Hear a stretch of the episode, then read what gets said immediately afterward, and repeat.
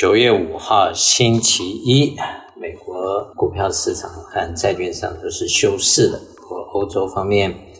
英国涨了零点零九，英国产生了新首相。德国负二点二二，法国负一点二零。亚洲方面，日本正零点零六，香港正零点零九，中国上海正零点零六。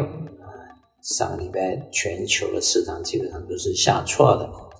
那么今天稍微好一点。再来看一下债券市场，债券市场最近利息基本上大部分都是上升的，不过按照目前的 schedule，大约在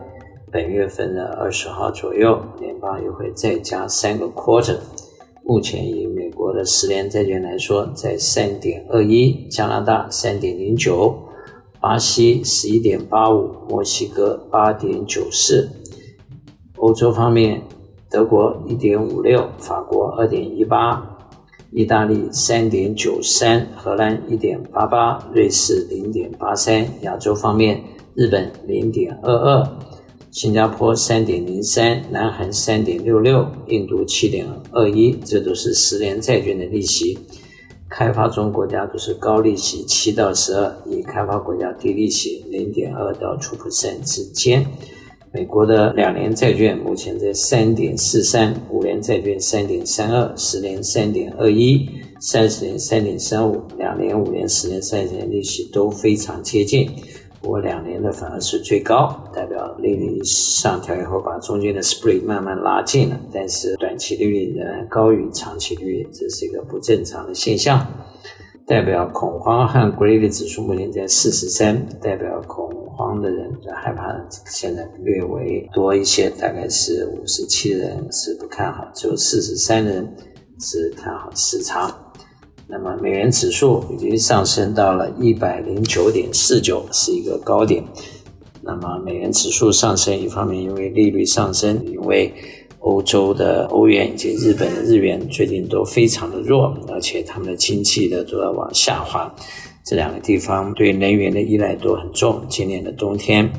如果按照目前的形势，都很难过冬。尤其欧洲一些中小企业。还有一些做小生意的，因为能源的价格上升，可能都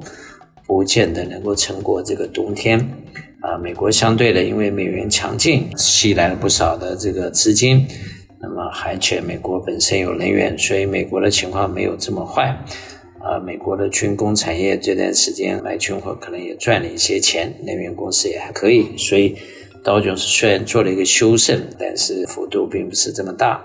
而且目前的 P ratio 在大概十八左右，也不是非常的严重。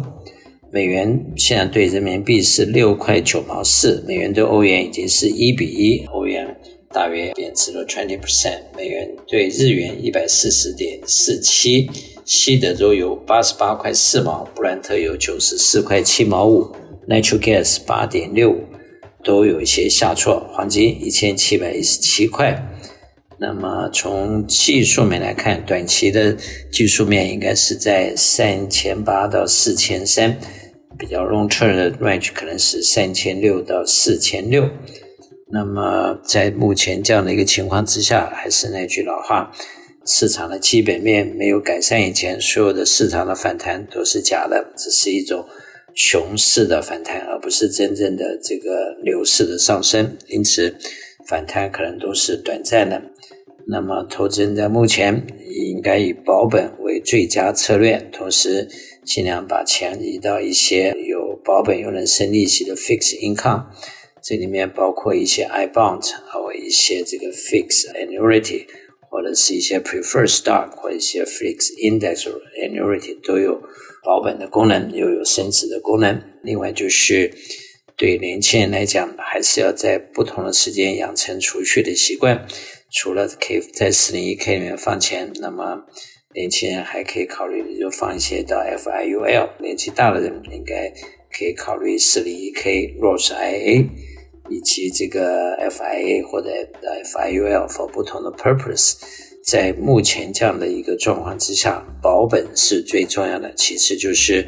可以利用这个不同的 timing，当 interest rate 升高的时候，锁定一些比较高利率啊，会有 fixed return 的东西。还有的就是，如果市场不断上升，上升到了一个顶点，然后股市不断下跌，跌到了一个低点，可以利用低点再做一些买进的动作。如果有一些股票跌了超过五十 percent，然后它的基本面还是有前途的，就可以利用这个跌升反弹的时候，做一些这个 dollar cost average 的动作。我是肖云祥，我的电话七三九八八三八八八，谢谢。